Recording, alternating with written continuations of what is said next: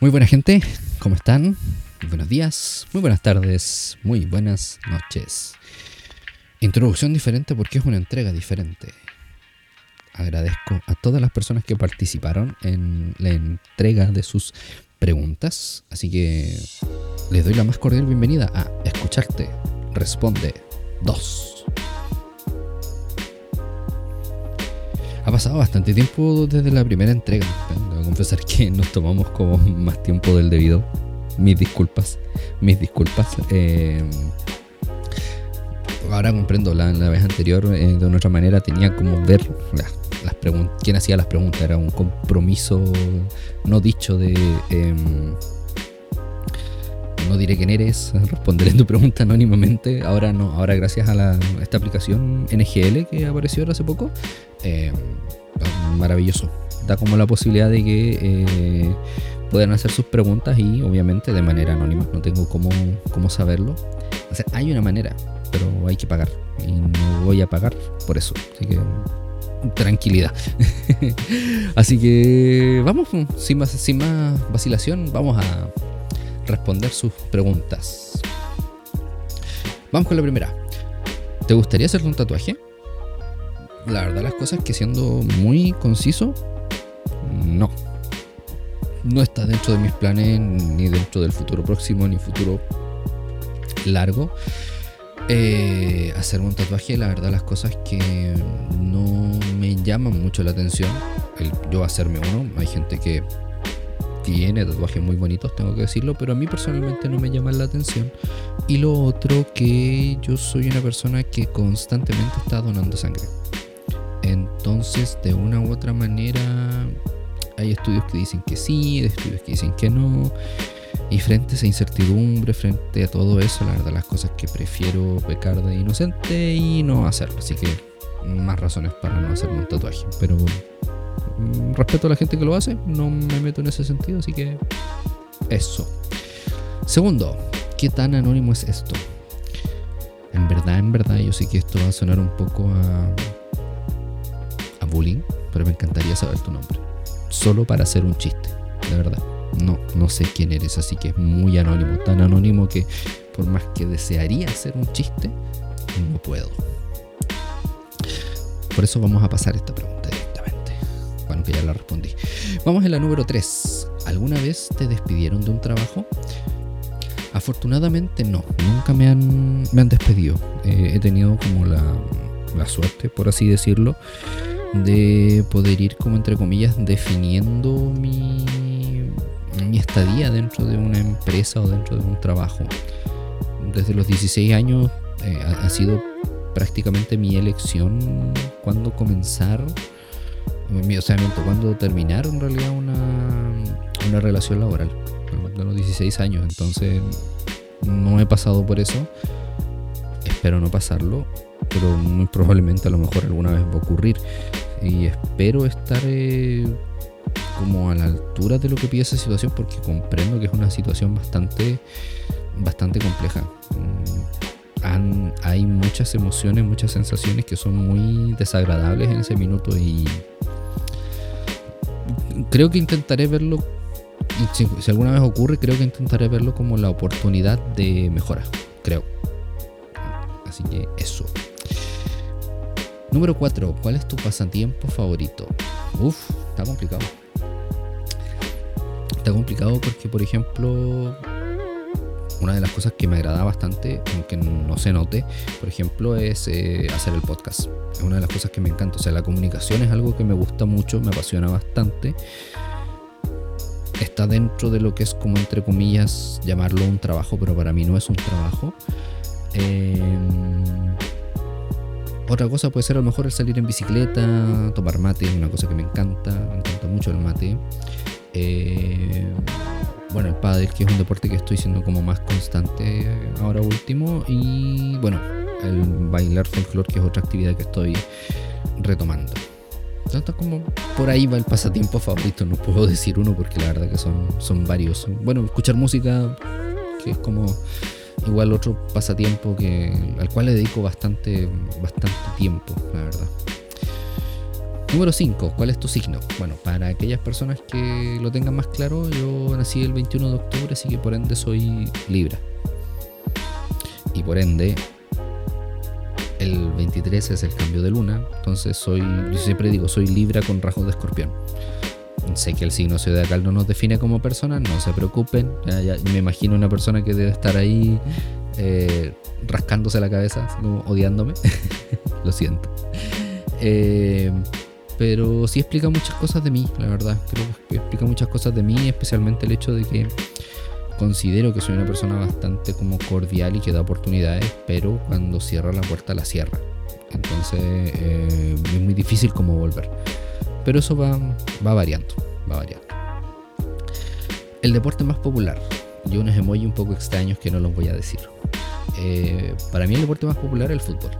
El fútbol es uno de los deportes más populares. Me voy a colar un poco y a hacer una autopregunta. Eh, ¿Qué deporte me gustaría que fuese más popular? Las MMA me encantaría que sean mucho más, más populares. Y la verdad que he de confesar que en algún minuto he pensado como abrir una, un espacio, una sección del, del podcast enfocado a la psicología en las MMA o la psicología en el deporte. Pero me metería como en unos ambientes medios extraños y... Lo vamos a dejar en un deseo que a lo mejor algún día lo vamos a, a cumplir. Vamos con esta pregunta que es muy interesante. Número 7. ¿Cómo lidiar con ambientes tóxicos cuando escapan a nuestras manos el poder movernos de ahí? A ver, vamos a desgranar un poco porque aquí son como dos, dos tres, tres cosas que están entrando a, al baile, por así llamarlo. Los ambientes tóxicos, la posibilidad de movimiento y lo que está implícito en esta pregunta es el sentir. Una de las cosas que cuando estamos en ambientes tóxicos, que sí o sí tenemos que prestarle atención, es el cómo hacernos cargo. ¿En qué sentido? O sea, si yo sé que este espacio me está haciendo mal, entonces tengo que empezar a, tomar una, una, postura. O sea, es mejor ser activo que reactivo. ¿En qué sentido? Es lo siguiente. De una u otra forma, aunque a algunas personas no les agrade, no vamos a estar eternamente en un lugar. O sea, en algún momento tenemos posibilidad de movimiento. Y si podemos tener el control de ese movimiento, mucho mejor. ¿A qué voy con esto? Yo creo que lo primero que toca hacer es fijar una fecha. Una fecha de decir yo hasta este punto voy a aguantar o hasta este punto puedo tolerar este ambiente. Y segundo y más importante, no es todo el lugar.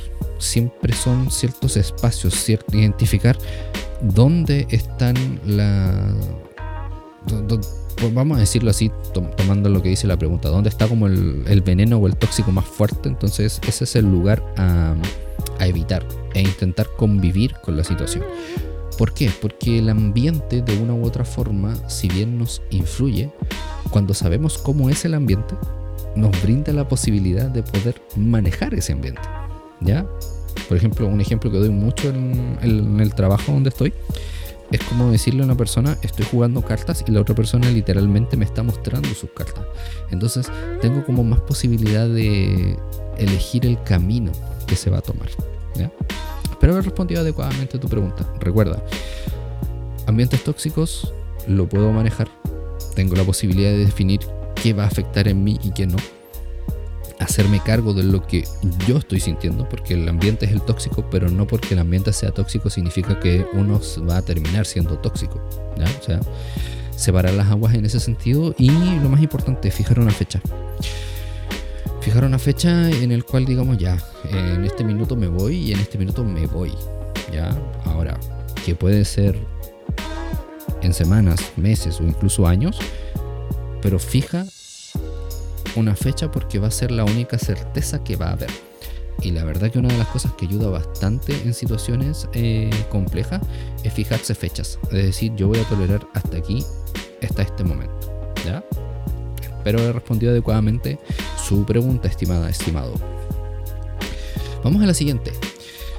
¿Por qué algunas personas nos volvemos herméticos con nuestros problemas? ¡Wow!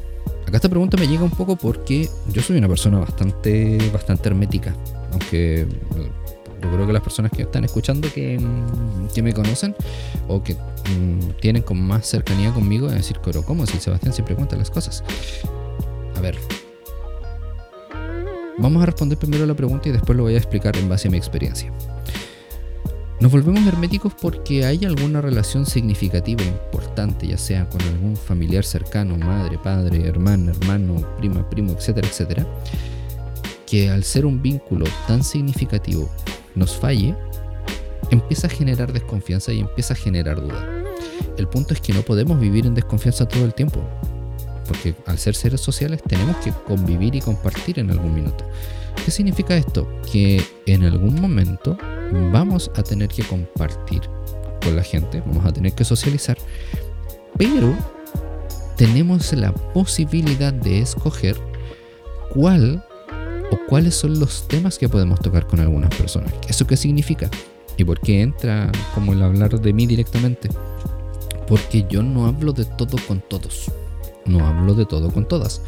Entonces, cuando yo le entrego la posibilidad a una persona de poder compartir y convivir ciertos aspectos de mí que no comparto, es una manera de decirle a la otra persona, hey, confío en ti, voy a confiar en ti y espero que valores aquello. No espero que la persona no me falle, simplemente espero que valore el hecho de que yo estoy abriendo una ventana de mi vida exclusivamente a esa persona, porque son ventanas a las cuales no todas las personas entran, pero no por un tema de autodefensa, sino que porque yo he decidido que sea así, para así poder ir generando, por así decirlo, relaciones interpersonales más, más saludables. Entonces, una de las cosas que influye bastante es las experiencias previas, cómo las hemos significado y obviamente tomando un concepto anterior del que hablamos, hacernos cargo de ese sentir e intentar por lo menos eh, escoger bien a las personas a quien vamos a, abrirle ciertos espacios de nuestra vida, porque de una otra manera las otras personas no tienen cierta responsabilidad de lo que nos ha ocurrido. Así que a tener ese aspecto en consideración. Vamos con esta pregunta 9, que la verdad las cosas de decir que no me agradó mucho, ¿eh? voy a ser honesto. Y dice así. ¿Por qué algunas mujeres cuando terminan una relación realizan un cambio de look? Como por ejemplo, el corte de cabello irracional. A ver, aquí vamos a entrar en un siguiente punto, y lo aclaro desde el principio. No somos quien para opinar sobre la imagen de otra persona. Especialmente cuando esa imagen viene motivada por un cambio, ¿ya? Una de las cosas que tenemos que recordar que de una u otra manera nosotros nos vemos al espejo constantemente. Entonces, si estoy cerrando una etapa, voy a querer verme diferente. ¿Ya? Y una de las cosas que me parece excelente que hacen las mujeres es el cambio de look. O, como le decían antiguamente, un fashion emergency me acuerdo de la novela Separados. Em, ¿Y qué ocurre con eso? Que el, tener un cambio de imagen nos permite por lo menos irnos reconciliando con nosotras, nosotros mismos, nosotras mismas. Y obviamente hacer que una situación se vea diferente. Entonces eso ayuda bastante a que la persona mejore su autoimagen, su autoconcepto, por ende mejora su autoestima. Y puede ir saliendo adelante. Y obviamente cada quien es libre de hacerse el, corte de cabello que quieras. Bueno, actualmente creo que ya no es tanto el corte de cabello. Lo que más están utilizando es el realizarse tatuaje. Valga la redundancia, tomando en cuenta la primera pregunta. Y al final, cada quien tiene derecho a, hacer con su cuerpo lo que se le dé la gana. Ahora, que cada quien también tiene que asumir las propias consecuencias de su decisión, ya esa otra parte de la historia. y vamos con la última pregunta más compleja. ¿A quién te gustaría entrevistar? Pero ¿por qué me hacen esta pregunta? me hacen querer hablar de mis futuros proyectos. Ya. A ver, vamos a acá entrar a hablar de algunas personas. Voy a nombrar a tres. Voy a nombrar a tres, no miento, cuatro personas. Sí, cuatro personas que me gustaría entrevistar la última es un grupo, pero si se da la posibilidad de hacerlo en individual, la verdad que me, encantaría. Vamos a partir porque me gustaría ampliar un poco el, debate, ya, me gustaría ampliar un poco la, la idea. Me gustaría entrevistar a David Martínez, nutricionista de acá de, de Valdivia. Me gustaría entrevistarlo. Anteriormente entrevistamos a Álvaro, que él también nos entregó una visión de él, de, o sea, su visión de lo que es la, la nutrición. Entonces hay, ciertas temáticas que me gustaría para que el debate sea como un poco más, o la conversación sea mucho más enriquecedora. La segunda persona que me gustaría entrevistar, que es una hija ilustre acá de Valdivia, ya es una, una, una persona muy, muy destacada, me gustaría entrevistar a Daniel Asenjo sería interesante, la verdad, las cosas. Creo que un, sería un bonito, un bonito desafío profesional, ¿ya? Como comunicador. Y eh, es algo, un, algo a nivel personal que yo creo que me gustaría darle ese regalo a alguien, a una persona muy importante para mí.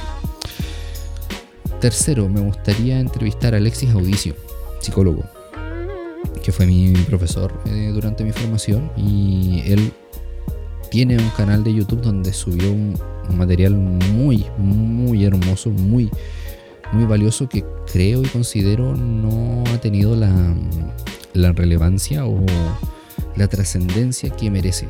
Ya hay cosas muy, muy, muy enriquecedoras ahí que de verdad, gente, si tienen la posibilidad, por favor, vayan, mírenlo y aprecien aquello. Y por último dije, acá, acá son tres personas. Pero si en algún momento se da la posibilidad de hacerlo en individual, me encantaría. Me encantaría entrevistar al colectivo Pretexto. Ya sea a don Jonathan, don Rodrigo o don Javier. También fueron docentes eh, eh, durante mi formación como psicólogo y me gustaría invitarlo al canal, al, al podcast y lo están escuchando, están todas las personas que nombré están cordialmente invitadas, invitados. Así que, mm, no, vuelvo insisto, creo que son, son visiones que nutrirían mucho al, podcast. Ahora también hay otras personas que, pero son como entrevistas que están medio pactadas, solo hay que entrar a, ponerle fecha y son dos, una invitada, un invitado que uf, va a ser muy, muy, muy, muy, muy potente de verdad. De hecho, yo creo que una de esas dos entrevistas va, a ser, yo creo que la primera entrevista que voy a tener que subir por partes. Porque sé que esa conversación va a ser muy, muy larga, pero va a ser muy, muy enriquecedora para todas y todos quienes le escuchen. ¿Ya? Así que eso, pues, damas y caballeros. Uf. Han sido 10 preguntas y 10 preguntas bastante interesantes, ¿eh? muy, muy, muy interesantes. Agradezco nuevamente a todas las personas que han participado. ¿ya? Y esperemos que esta sección continúe y se mantenga en, en el tiempo. Si les ha gustado esta cápsula, les invito a dejar su opinión en la caja de respuestas que se va a encontrar habilitada en Spotify active la campana de notificación y vengan a Spotify acá a lanzarnos el botón de seguir a la cara. Y por supuesto, compartan este contenido para así llegar a más gente. Recuerda, si quieres recomendar algún tema, déjalo en la caja de respuestas de Spotify o envíenos un mensaje por el Instagram arroba escucharte-1. Un saludo y nos vemos en una próxima entrega. Gracias.